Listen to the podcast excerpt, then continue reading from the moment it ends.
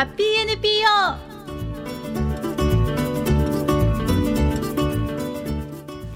これからの30分間京都で活躍する NPO や市民グループからゲストをお招きし具体的な活動や思いを紹介していきます。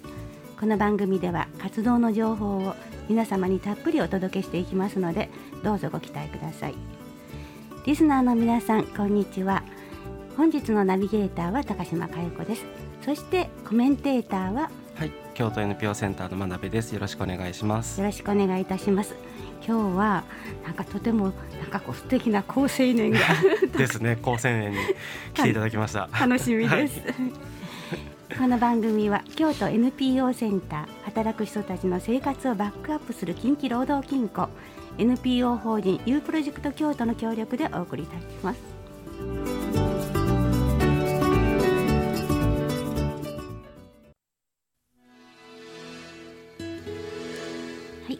えー本日のゲストは NPO 法人たけのこ学習広場佐々木春也さん北原裕太さん下内寛人さんです。よろしくお願いいたします、よろしくお願いします。お願いします。えー前半のトークでは、えー佐々木さんと下内さんにお話を伺っていきたいと思います、えー本日のテーマはですね学生が運営する学習支援居場所づくりの教室っていうことなんですが、えーまずはじめ少しだけ、えー真鍋さんに、えーね、ゲストセレクトをしてくださいましたので 一言お願いします。はい、えっ、と、まあ、彼らとの出会いとしては、えっ、と、京都 NPO センターが受託して運営している。えっ、と、輝く学生応援プロジェクトの中で、えー実施している輝く学生応援アワードと。はい。で、ここに、えーエントリーしてくれてですね、見事オーディエンス賞。はい、あの。プレゼンテーションを見た一般の視聴者の方が最も応援したいとうんえー思う団体として選ばれたこのか、えー、たけのこ学習広場さんに今日は、はい、オファーをして、はい、出演いただくことになりました。はい、では早速、えーどんな活動なのかを概要をちょっとまずあのお話しいただこうかなと思いますがこれはどなたがお話しくださいまあす？か、それでは、はい、えー障害お名前は？佐々木と申します。佐々木さんはい。えっとですね、たけのこ学習広場はあの京都市の西京区落西地区で小学校1年生から中学校3年生までにまでを対象にしている学習支援と居場所づくりというのを、えー事業にした NPO 法人になります。で具体的な活動としましてはあの勉強は主に自分たちで何かを提供するというよりも子どもたちがやりたいこととか苦手な科目でも得意な科目でもそれ今日はこれをやろうかみたいにして子どもたちと話してそれを隣でサポートするっていうふうなことを主に学生と社会人のスタッフがやっています。じゃあなんかこうイメージとしたら学習塾みたいななんかイメージをつい持ってしまうんですけど、今のプログラムを聞きしましたらかなりあの参加する子どもたちが主体的にこれやりたいみたいな感じがあるんでしょうかね。そうですね塾というよりもある意味うんあの放課後の空き教室 みたいなうん イメージが近いかもしれません。まさに学習広場なんですね。はいうんこれが生まれたきっかけというのはどういうことでしょうか？そうですねたけのこ学習広場はもう1年と1ヶ月目になるんですけどもあのそもそもの立ち上げのきっかけはあの現在理事長の方が Learning for All っていうあの全国的な学習支援団体でそれに火をつけられて自分もやってみたいということであの作ったと聞いています。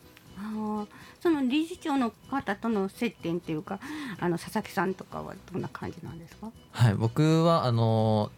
別で子供のために何かできたらいいなっていうふうにあの活動を探していた時に、うん。あの UR 団地さんっていうあのそもそも場所を借りている団地さんのところからあの今の団体を紹介してもらってそれで5月からあの現在まで活動していて楽しくていつの間にか半年以上も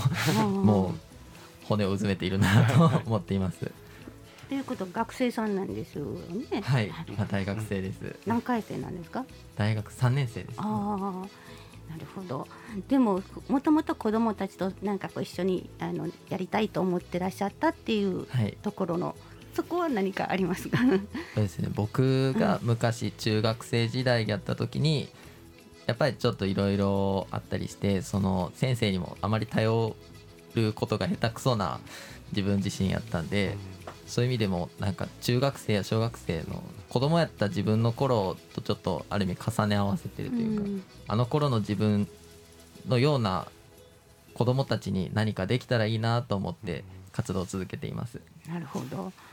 でもう一人今日あのね今いてくださっているのが下内さん、はい、えー下内さんはどんなきっかけでこの活動を始められたんですか？僕もまあ原谷さんとほとんど同じで子供のに関わるこうボランティアっていうのが何かできたらなって思っていたということとあと僕別でアルバイトで塾講師やってるのでそうなんですか。それで勉強を教えるっていうのがちょっと経験があったので、え何かこう経験あ貢献できる団体ないかなっていうふうに探していたら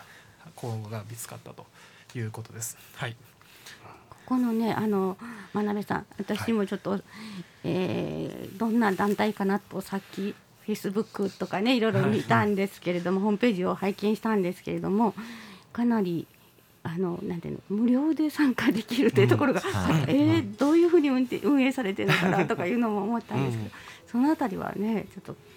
どうなんでしょう興味深いですね。そうですね。この、えっと特にお金の面とか、うん。はい、気になるんですがどちらか。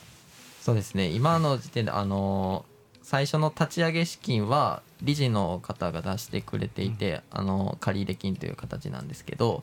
まあそれじゃあ何年も続かないよなっていう話をしていて助成金を申請しています。特に今やってたのはあの京都府の地域公共っていうまちづくりの助成金を申請して、そういったところからあのお金を交付してもらったりとかあとは子どもの学習支援っていうのがやっぱり最近すごくあの目を向けられるようになってきてそこから助成金をいただいたりしてました。はい、でその助成金の申請はあの理事長だけじゃなくて僕たち学生にもすごくあの裁量をくれる理事長で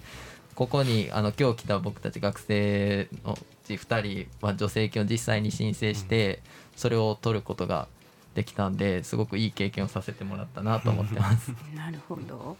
で実際に子どもたちはどんな風にして集まって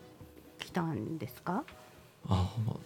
チラシをはい、あの僕が一番立ち上げの最初の方からいる学生メンバあーのうちの一人なんですけど最初はチラシを作成して近隣の小学校にそれを大量に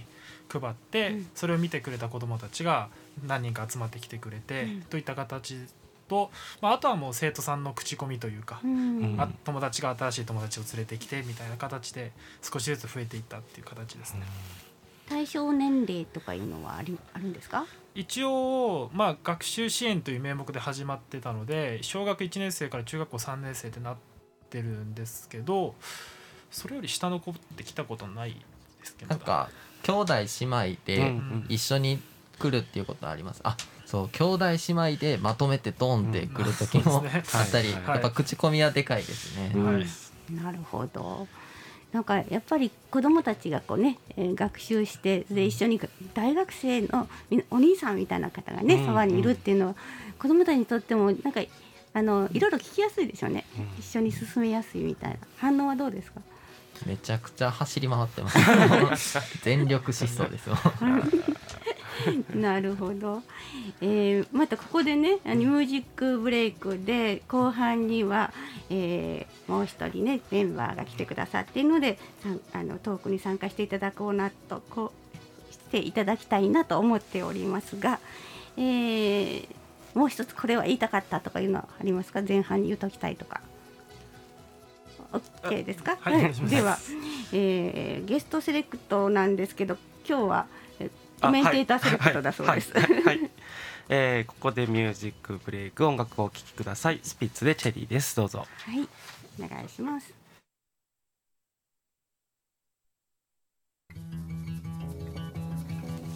はい、本日のゲストは NPO 法人たこたけのこ学習広場、えー佐々木春也さん、北原裕太さん下内関人さんですよろしくお願いしますよろしくお願いします。で後半は佐々木さんとそれから北原さんに中心にお話を伺おうかなと思っておりますのでよろしくお願いします。はい、よろしくお願いします。ます。前半にねどんな活動をされていらっしゃるのかっていうあのお話を中心に伺いましたそしてどんなきっかけで始まったかというお話だったんですけどあの北原さんはどんなきっかけでこの活動に入られましたか？はい、そうですね。あの私はその子供の時にあの感じた違和感がまあ影響しているのかなと思ってまして、というのもその私あの子供の時あのえーまあ要領よく勉強ができるタイプではなかったんですね。それであのまあですから問題がそのスラスラ解けない。だからそのなんでその答えがこうこうなるんだろうとかそういう解き方みたいなところをそのまあいわゆるそのあれこれその思考を巡らすところにその勉強の面白さをなんか見出そうとしていたことがあるんですけどもただその、えーその答えを見ながら勉強したりとかっていうのはそのあんまり周りの人からはその、えー咎められたりとかそういった経験があってまあその当時の自分をその肯定してくれる人ってなかなかいなかったんですよね。まあ、ですからそのもしその自分みたいな子がいたらその、まあ、そういう子を肯定してあげたいなと。ああなたすごいねって言ってあげたいなとそういう思いがあってその活動に参加ししているわけですね。なんかわかります。まず最初に答え見る子がいたらダメでしょって言いそうになる、でも実はそこにはそういうなんか思考の転換があったんだなっていうのを今初めて私も 知りました。でもそういうなんか自分の体験をもとにして大学生の皆さんが思いを持ってこの学習広場を運営されているっていうのはなかなかいい感じですね。なるほど。で今あのなんかどういうね子どもさんたちがあの参加されてますかという話も伺ったんですけどもう少しどんなことをされているのかもあの伺おうかなと。一日のプログうんラム、そうですね。あはい。一日のプログラムそうですねまあその子どもたちがまあ勉強もそうですけどもその過ごし方っていうのは様々ですよね。あのまあ先生あのスタッフとその一対一でそのまあ話したりとかあとは、えー子どもたち同士でその外で遊び回ったりとかしてそれこそあのまあ、年齢とか学校関係なくその子どもたち同士のその交流っていうのが、まあ、最近は増えてきているようなそういう印象ですよね。うーん。どうぞどうぞ。まあ、1時から6時までの5時間が活動時間なんですけど、うんその1時からだいたい3時までにみんな勉強を終わらせて、意外と小中学生宿題が少ないのか3時ぐらいに自然と終わるんですよね、うんその後おやつタイムってことで僕たちがあの団体の方で用意したお菓子をみんなで食べて、その後の3時間は割とみんな自由に外で走り回る子もいれば、中で友達と一緒に食べったりとか、あの一緒に将棋とかそういうゲームボードゲームをしたりっていう感じでおのおの自由に過ごしてるんですけど、やっぱり3時のおやつが境目かなと思います。食べるってことは大事でございます。長いですよね、はいすごいですよね。1時から5時、うん。そうですね。5時間すごくあのある意味親御さんたちもすごく兄弟をまとめてあの一緒に連れてきてくれる方もいて親御さんにとっては日中の休む時間にもなってるのかなとか個人的には思ったりもします。でもついついねあの近い存在でいつもこうあの親子って意外となんかあの難しいところもあるから子供さんにとっても違う環境でなんかいろんなこうね自分を受け入れてもらえる場所っていうのは親子にとってもいい感じがしますね。でそのえ自由に遊んだりいろんなことができるそういう時間がたっぷりあるんですね。はいもうその遊ぶ時間っていうのが割と大事なのかなとも思っていて遊びきってから満足したから宿題やるみたいな子もいるし 遊ぶ中ですごく個人的にあった学校であったこととかを話してくれる子もいて、そういった時間のゆとりがあることがある意味2時間とかやると多分勉強で終わっちゃうと思うんですよね。そういうのが5時間あればけど勉強が終わってから遊んだりする中でその子たちと会話もすることができるっていうこうゆとりを持ったプログラムになってるのがすごくたけのこの魅力だなと思ってます。へであの皆さんはなんか順にこうあのなんかこの曜日は僕たちみたいななんか決まってるんですか？シフトっていうのかそういう感じですか？いやそういうわけじゃないですね、あのまあ来れる人はあのこれ来るみたいな、まあ、そういう感じでやってますね。うん。まあ、毎週土曜日なんでただあのすごく早く最初から最後までいる人もいればちょっとあの僕とか時間にルーツなって 途中からちょっとあの自分の用事を終わらせてから途中から来たりっていう風にその土曜日の中のいろんな時間子供たちもですけうんどスタッフも子供もいろんな時間に来たりはしますね。なんかお互いになんか緩やかな なんか伸び伸びした感じの あの作り上げ方っていうのがまた良さそうですね。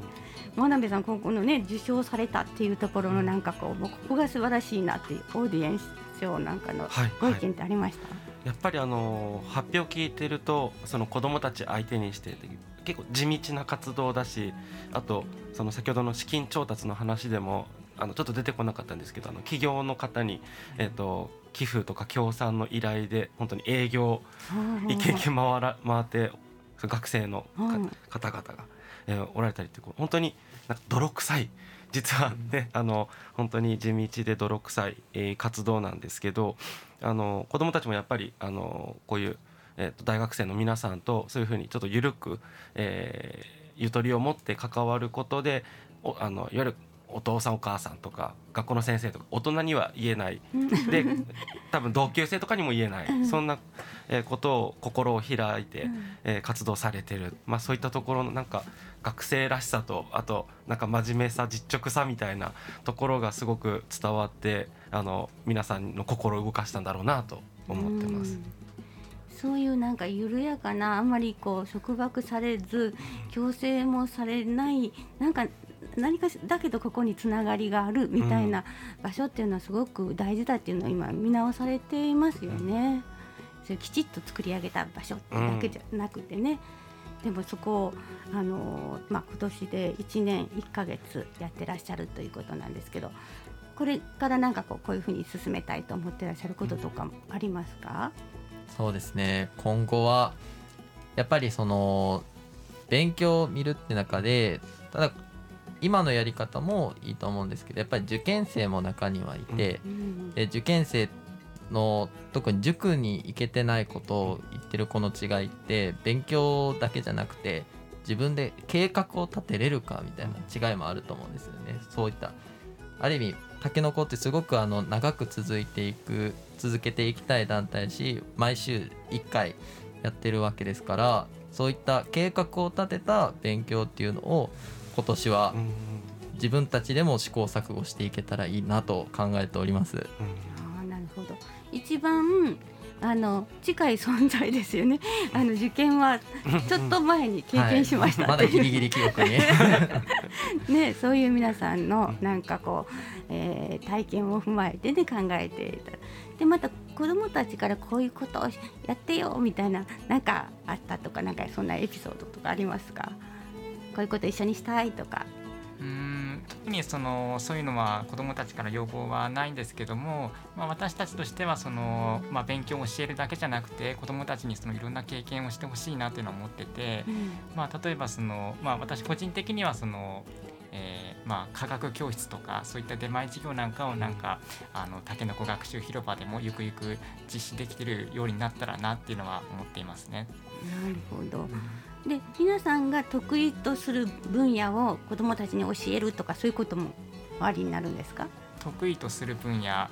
うーんまあ、私はあの大学であの、まあ、生命科学部にあの所属りししているんですけども、えまあ、その自分がその大学で学んだことをその、まあ、科学教室とかそういう形で子どもたちにその還元できたらなというのは思っていますね。なので今の出前のなんか授業の発想も、うんそういうところにねあるのかなという気もしますね。でも真鍋さんこういうなんかこう自分で今ねあの近所とのなんかこういろんなあの場所がなかったりとかいうこともあったり、兄弟も少なかったりとか、ね、いろんな子どもたちを取り巻く環境っていうのはあると思うのでそういう意味からでも画期的ですよね。そうですね本当に。でやっぱりこのさっき、えっと、言ってもらったようにあの土曜日の日中ずっと預かってくれる。でずっとその、うん、まあえっとこの広場のところに入れるっていうのもやっぱり子どもにとってもそうだし親御さんにとってもいい時間になってるんだろうなと、うん、思いますね。うん、うん、おやつもありますし。そうそう本当に学校でも家でない、ね、第三の場所でそこがこう心安らぐっていう、うん、本当に大事な環境なんだと思います。そうですね、うん、あのえーと、この運営スタッフの皆さんっていうのは、えー、大学生だから卒業されたりとかするかなという、まだ始まったところですけど そのあたり後輩に続くあのつないでいくなんか計画とかは終わりになるんですか、えー、そうですね。やっぱりスタッフも4年 で大学を卒業しちゃうんで、うん、定期的に毎年継続してスタッフを集めないなと思っていて。はいスタッフ募集に今年は力を入れたいなと思ってます。なるほど。何人今スタッフの方はいらっしゃるんですか？えー、そうですね。14人ぐらいですかね。まあ、学生だけじゃないですけども、社会人の方とか、あとは退職された方も入れて、まあそういう、うん、そうですね。いらっしゃいますね。じゃあその、まあ、皆さんでこの、えー、ミーティングとかして次こういろんな課題も考えてみたりとかそういう今度出前授業したいねとかそういう話も相談されたりっていう輪があるんですか？月1回ぐらいにあの広場が終わってからちょっとスタッフだけで残って会議をするっていうことはありますね。とかなんか子どもたちとかお母様お父様みたいななんかあのそういう皆さんとのなんか接触っていうのは交流とか何かありますか？交流あの、まあ、1対1でそのお話しするってことはないんですけども、うん、そのまあ、親御さんがそのあの広場でのその子どもたちの様子が、まあ、どんななのかみたいな、うん、そういうのが、まああのまあ、お迎えにあのいらっしゃった時にその1対1でお話ししたりとか、うん、あとはその教室にあの親御さんがあのあの上がったりして、えーまあ、そういうちょっとしたコンタクトだ、まあ、取ったりはしますね。なるほどでも本当にこういう地域であの NPO 法人のこう、ね、学習広場こういうところっていうの珍しいんじゃないかなと思うんですけど他にも何かありますかね？こういうところ地域で。あすごく珍しいですね、落西地区にあるんですけど、うん、子ども食堂はあるんですけど、うん、学習支援をやってる団体は多分たけのこ学習広場が地区の中で初めての団体になりました。ねこういう取り組みを皆さん知っていやうちの地域にもあったらいいなとね思って、えー、くださったら嬉しいなという気がしますよね。嬉しいですね、ね、こういう仲間がね増えていってやっぱり子どもたちの大事な時間をね有効にいい感じで過ごしてもらえるっていうのはとても嬉しい素晴らしい活動をされていらっしゃると思います。ありがとうございます。はい、ありがとうございます。この活動をもっと知りたいっていう場合にはどういうふうにしたらよろしいですか？はい、えー、現在竹の子学習広場はまあ新しい大学生のスタッフを募集していてもし興味があるという方はホームペネットや SNS、ツイッター、インスタグラムでたけのこ学習広場と検索していただけたら出ると思います。はい、ぜひリスナーの皆さんもチェックしてみてください。よろしくお願いします。えー、本日のゲストは NPO 法人たけのこ学習広場佐々木春也さん、北原裕太さん。下内関東さんでしたありがとうございました、はい、ありがとうございましたありがとうございましたそしてコメンテーターは京都 NPO センターのはい真鍋でしたありがとうございましたありがとうございましたそれではリスナーの皆さんまた次回をお楽しみにこの番組は京都 NPO センター働く人たちの生活をバックアップする近畿労働金庫 NPO 法人 U プロジェクト京都の協力でお送りいたしました。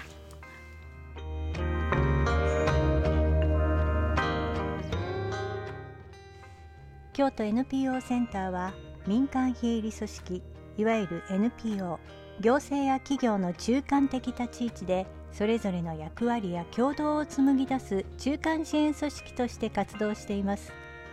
NPO 市民活動をはじめとする公益非営利の社会貢献活動の発展や豊かな市民社会の創造に向け行政企業 NPO などの共同連携を大切にしながらさまざまな活動を展開しています。詳しくは京都 NPO センターのホームページをご覧ください。また京都 NPO センターの持続的な活動の発展に向けて皆様のご理解とご支援をいただきますようよろしくお願いします。